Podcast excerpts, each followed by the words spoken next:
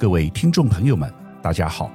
本周我要和大家分享的题目是电动车，但我并不是要谈特斯拉，而是要介绍一家来自越南的民营企业 Vinvest。该公司推出电动车已有几年的时间，最近上了国际媒体头版，因为他们与美国北卡罗来纳州政府签署协议，将在该州投资二十亿美元设立电动车工厂，预计二零二四年。七月运营，年产十五万辆。同一天，美国总统拜登推文祝贺，并盛赞此举将为美国带来七千个工作机会，是经济政策有效的成功案例。各位可能会觉得这没有什么了不起，全世界有那么多厂家在开发电动车，这家 Vinvest 你连听都没有听过，更何况。美国不缺乏外国大企业前往投资，包括台积电和韩国三星，金额都高达上百亿美元。但我要和各位强调几个重点：第一，这是越南，越南只不过是东南亚的一个新兴发展中国家，过去发展重心都是劳力密集产业和传统产业。全世界最大的运动鞋制造商宝成在南越已设立工厂数年。另外，台湾的台塑集团也在越南中部河静有投资大钢厂。但我们今天谈的是电动车，那么高科技的项目怎么会来自越南呢？第二，VinFast 是越南自有品牌电动车，这不是特斯拉，不是丰田，也不是 VW 大众或 BMW，这是连鸿海都无法做到的事。台湾电动车产业龙头是鸿海。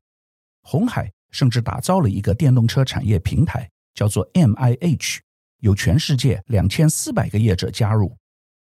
但鸿海并没有大张旗鼓推销自己的电动车，它的策略主要是和全世界各大车厂结盟，成为他们的战略伙伴，共同发展电动车。鸿海在几年前买下台湾汽车龙头裕隆的电动车部门，双方合资成立鸿华先进。也有推出电动巴士，但是你应该没有听说过以一般大众为对象的红海或红华牌电动车。光凭这一点，Vinvest 就已经超越了红海。第三，Vinvest 前往美国设厂，投资金额高达二十亿美元，而且将来每年要生产十五万辆电动车，除了在美国卖，也会行销到世界各地。我和各位说一个例子。鸿海最近也有在美国投资电动车产业，但他是买下一家具有六十年历史的通用汽车老厂，然后再把其改造为电动车厂。这个工厂几年前被美国一家电动车新创公司 Lordstown 买下，但新创企业怎么可能有能力从事生产制造？更何况还是美国公司。因此后来选择和鸿海策略联盟，把这个厂卖给鸿海。并且和鸿海合资，这对双方来说都是很聪明的事。鸿海马上在美国有了电动车生产基地，虽然规模并不大，但相较之下，Vinvest 是在美国重新建造一个工厂，挑战难度更大。台积电创办人张忠谋最近表示，在美国从事生产制造，成本比台湾高百分之五十以上，加上技术并不熟练。有很多的问题。我从这个角度来分析，并非要唱衰 Vinvest 相反的，我很欣赏 Vinvest 的勇气。台湾企业做了很多年，虽然在电子产业代工成为全球一方之霸，但都是为别人作嫁。比如说苹果，很少有自有品牌成功的例子。唯一的例外是 PC 和 NB 笔记型电脑，至少有 Acer。和 ASUS 两强扬名世界，在手机领域，过去曾经有 HTC，但如今已不再是世界级的 player。现在在电动车领域，大多数台湾电子大厂的目标都是成为特斯拉的代工合作伙伴，或者是和通用、福特这些国际大厂结盟。从这个角度来看，VinFast 作为一家来自东南亚新兴国家。越南的民营企业居然能够推出自有品牌的电动车，并且进军美国市场，非常的不简单。接下来我要花一点时间和大家介绍 Vinvest 这家公司，并且分析他们为何能在那么短的时间内成功切入电动车领域。Vinvest 于二零一七年，也就是五年前，在越南北部的海防市成立，隶属于越南最大集团 Vingroup。Vingroup 的创办人叫潘日旺，来自海防市，目前为越南首富，身家超过六十二亿美元。潘日旺于一九六八年出生，父亲是一名空军。他于一九八七年从河内矿业地质大学毕业后，前往苏联留学。一九九三年时，因为前苏联解体带来的混乱，潘日旺带着妻子搬到乌克兰，以五万美金的贷款。创立 Vingroup，他起家的业务是贩卖泡面，品牌叫做 Mivina。我不知道潘日旺是否有受到康师傅的启发，因为康师傅鼎新集团魏家在天安门事件之后，于一九八九年进入中国大陆市场，并且切入泡面市场，于一九九二年便成为中国知名品牌，独霸一方。这可能给了潘日旺启发，也于一九九三年。跨足泡面市场，但他选择的是当时默默无闻，但今天不幸非常有名的乌克兰。乌克兰是全世界粮仓，农产品丰富，来源不是问题，造就了潘日旺食品事业的基础。我们常说事业成功必须要天时地利人和，就是这个道理。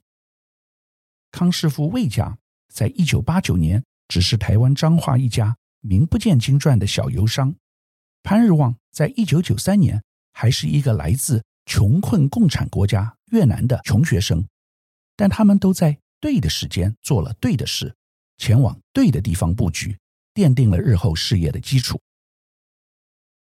Vingroup 在乌克兰的 Mivina 泡面市场成长很快，到一九九六年已经年产一百万包，二零零四年。在乌克兰市场占有率高达九十七趴。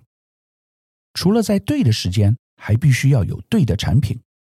二十多年前，在共产国家的市场里，泡面就是对的产品，价钱不会很高，一般民众都可以负担得起，而且是民生必需品，和食衣住行相关，属于刚性需求。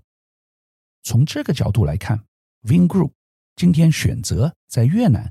切入平价电动车市场也有非凡的意义，因为越南现在富起来了，当一般民众都有钱了，便会想要购买房子和车子。越南有一亿人口，去年全国汽车的销量不过三十万辆，产业前景不可限量，所以现在进入电动车市场正是时候。今天的电动车便如同三十年前的泡面，当然。价格要高很多，不像泡面，你可以一天吃一包，但至少需求是存在的。每个人存了一点钱以后，便希望拥有自己的代步工具。台湾很多年轻人虽然买不起房子，但都希望买一部车子。因此，潘日旺在越南经济起飞的当下，跨入电动车市场，绝对是正确的决定。你可能会问，那么潘日旺在乌克兰的事业后来怎么了？哈哈，你问到重点了。他要是还留在乌克兰，今天下场可能会很惨，财富归零。但潘日旺选择在二零零九年将他在乌克兰生产一百多种食品、员工超过三千人的企业，以一点五亿美元卖给瑞士食品巨人雀巢，决定回越南发展，将旗下两间子公司合并，更名为 Vingroup。并且上市，这家公司如今已是越南证交所最有价值的公司之一。潘日旺回到越南，投身的行业就是房地产业，这又是在对的时间，在对的地点做对的事情的典范。二零一三年，他在越南首都河内建立一个涵盖公寓、办公室、商场于一体的大型开发综合社区，一炮而红，超级热卖。二零一三年，四十四岁的潘日旺登上富比士富豪排行榜，是二零一三年唯一上榜的越南富豪。二零二零年，潘日旺以五十六亿美元财富列入二零二零年富比士富豪榜第两百八十六位。相信到今天为止，他的财富应该已经超过八十亿美元，不逊于台湾富豪。我要再回来讲 Vinvest 发展电动车的传奇故事。我们平常批评他人不自量力，有一个说法叫做“小孩玩大车”。事实上，在 Vinvest 刚切入汽车领域的时候，一般人也是这样在看潘日旺，但他非常有勇气，说做就做。他让我想起了中国大陆两位成功的民营汽车领域企业家，第一位是浙江吉利汽车的李书福，如今吉利已经将林书豪代言的瑞典富豪 Volvo 汽车买了下来，并且入股德国宾士汽车母公司戴姆勒百分之十的股权。另外一位是中国电动车龙头比亚迪的创办人王传福。比亚迪在电动车电池领域于中国排名第二，世界排名第三。王传福跨足汽车行业是在二零零三年，至今还不到二十年，但规模已成为全中国最大。今年第二季，比亚迪电动车在全球包括中国市场销售总量约六十三万辆。超越特斯拉的五十六万辆，成为世界电动车总销量冠军。王传福是典型的大陆民营企业家，非常具有狼性，看好一个产业就立即在对的时间下手重压。Vingroup 的潘日旺也有这种性格，因为趋势非常明显。当你有一亿人口，而每年汽车销售量却只有千分之三，三十万辆。这个市场实在太大了，而且现在另一个重要趋势是去全球化，全世界的大企业都无法横跨欧亚美非各洲，因为供应链断了，必须重新打造。以往是在全世界成本最低的地方，如中国大陆生产 iPhone，卖到全世界市场最大的地方，如美国。但今天这个成功方程式。已破灭，必须分散在各个区域市场生产，而且那些过去的生产据点，如中国大陆和越南，如今已变成具有庞大成长潜力的市场。这就是大陆比亚迪王传福和越南潘日旺所看到的商机，因为他们知道，美国通用、福特不可能来亚洲和他们竞争，德国宾士、BMW 也不可能。高档市场在东南亚还没有起飞，日本厂商如丰田或日产或许看到这块饼，但他们不了解当地文化，速度太慢。所以，如果有本土业者能够有效整合国外技术，并且快速抢占市场，将可以在短时间攻城略地，至少把低端的市场给拿下来。事实上，整合国外技术正是 Vinvest 的。重要发展策略，很多事情不需要自己做。为了最快速的前进国际市场，Vinvest 不像目前大部分的车厂都仰赖自主研发，需要很长一段时间才能有车款推出。Vinvest 直接找来技术伙伴合作，汽车电池的部分集合南韩 LG 以及中国大陆的国轩高科，汽车驾驶系统。则是交给德国的 ZF，至于设计部分，则是请曾经设计兰博基尼等名车的意大利公司 Pininfarina。VinFast 表示，他们非常愿意和台湾坚强的高科技和电子产业供应链合作。最近，Vinvest 和台湾固态电池开发商辉能合作，将对辉能投资数千万美元，而辉能。将从二零二四年起供应电池给 Vinvest。比起锂电池，固态电池可将电动车的续航力提升一倍，将充电的时间缩减三分之一。另外值得注意的是，Vinvest 并不是一开始就生产电动车，他们是先跨入燃油车市场，但自去年宣布停产燃油车，转为全电动车品牌。从这一点也可以看出，一个企业成功的关键也就是要有所取舍，懂得割舍不合时宜的业务，即使先前已投入了很多时间、金钱和资源，也不惜转向，全力押宝未来的明星产业。我们再来回顾 VinFast 的发展汽车和电动车的历程。二零一八年，在巴黎车展上，VinFast 当时就推出两款汽车成品，这是历史上越南首次有本土汽车制造商踏步进入国际汽车品牌的聚会中。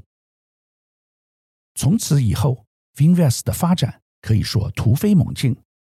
二零一八年十一月，VinFast 开始设厂。生产电动机车，二零一九年成立电动巴士运营公司 VinBus，并且和台湾研华签订策略合作协议，双方共同发展智慧电动巴士管理系统。未来 VinBus 将成为越南首款搭载 AIoT 技术的大众交通运输工具，从河内开始导入智慧电动巴士，未来复制到全亚洲。甚至全世界市场，但要从事这些新的计划，没有雄厚的资金是不行的。二零二零年秋天，VinFast 坦承，在六个月内就已经亏损了两亿九千万美元，比同期亏损高出四倍。尽管如此，当时公司的股东权益还有十二亿美金，而总资产仍有四十三亿美金。Vingroup 集团主席潘日旺坦言。这是计划中的亏损，并且表示，在未来几年，不是要赚取利润，而是要占有市场，增加市场份额。到今年为止，VinFast 电动车亏损已达十亿美元。二零二二年，VinFast 在越南的销售业绩大约只有三点五万辆，在越南整个市场占有率为六点九六趴，排名第五。但 VinFast 的企图心。不仅限于越南市场，也包括欧美市场。目前，VinFast 准备在美国推出两款高级的电动休旅车，主打中价位市场。一款大约四万美金起跳，另外一款比较豪华的车款，价格也不到六万美元。相比之下，特斯拉 Model Y 起价就将近六万六千美元。VinFast 的价格相对亲民许多，而且 VinFast 的汽车电池采用月租的方式，一方面能降低入手门槛，另一方面也能避免电池耗损的争议。最近媒体在访问潘日旺时，问他 VinFast 的亏损还会持续多久？他表示：“我最初为前五年的损失做好了准备，我们现在已经完成了一半。”如果事情按照计划进行，我们将在两年后盈利。我说的是全球市场的利润，因为在越南我们仍然会亏损，因为我们要投资电动车的充电基础设施。Finvest 现在在全国有四万个充电桩，到今年年底这个数字将增加到十五万个，这是一项巨大的投资，但我们决心实现这一目标。由这个地方可以看出 VinFast 和红海的不同，这也是越南和台湾的差异之处。因为越南有庞大的国内市场，所以既可以作为工厂，也是市场；但台湾没有庞大的本土市场，所以一定要走出去。不过，大部分台湾企业并没有经营自有品牌的企图心，主要还是和欧美以及新兴市场联手，协助外国伙伴的品牌成长。当然，这是比较稳健的做法。以鸿海为例，最近和泰国第一大企业泰国石油公司 PTT 合资，进军当地电动车市场。泰国未来就是东南亚的汽车制造基地，有许多日本汽车大厂在那边投资，而 PTT 是泰国最有实力的企业。虽然是国营企业，但有很多网点，因为他们就好比中油。加油站遍布全国各地，而这些加油站未来都可能转型成为电动车充电站。由于土地是现成的，不需要再投资很多钱在基础建设上，算是相当聪明的布局。大家可能会很好奇，为何鸿海没有和 Vinvest 合作，虽然我不知道内情，但我个人的猜想是，红海和 Vinvest 都很强势，都想扮演资源整合者的角色。红海和泰国 PTT 可能比较互补，因为他们什么都不懂，只是有土地、有钱和政府关系。相较之下，Vinvest 跨入电动车及汽车产业已经有一段时间，甚至走在红海前面。因此，双方能互相配合的空间可能比较小。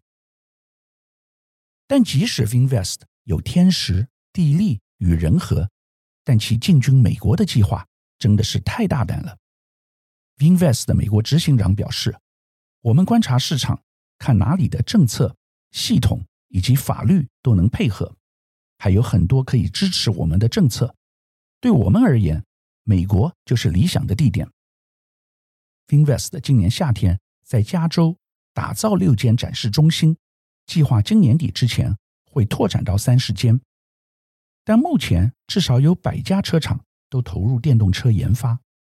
专家认为，Vinvest 可能太过乐观，而且美国汽车工业发展成熟，就连德国及日本车厂当初在美国站稳脚步都花了一二十年的时间。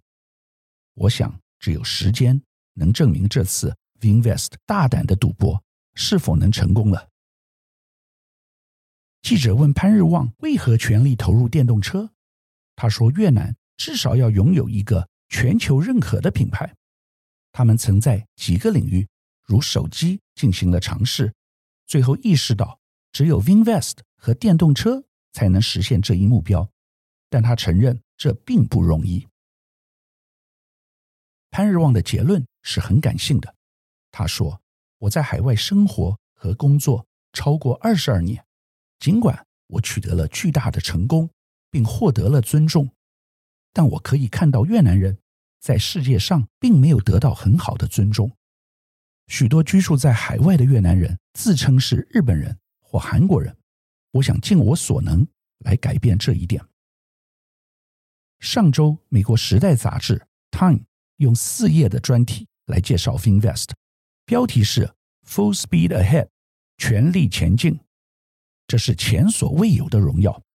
过去我只看过台积电曾经被 Time 用四页篇幅详细介绍。这次的专题说明了越南未来的重要性，以及 Vinvest 和 Vingroup 的代表性。本周我们介绍越南民营企业 Vingroup。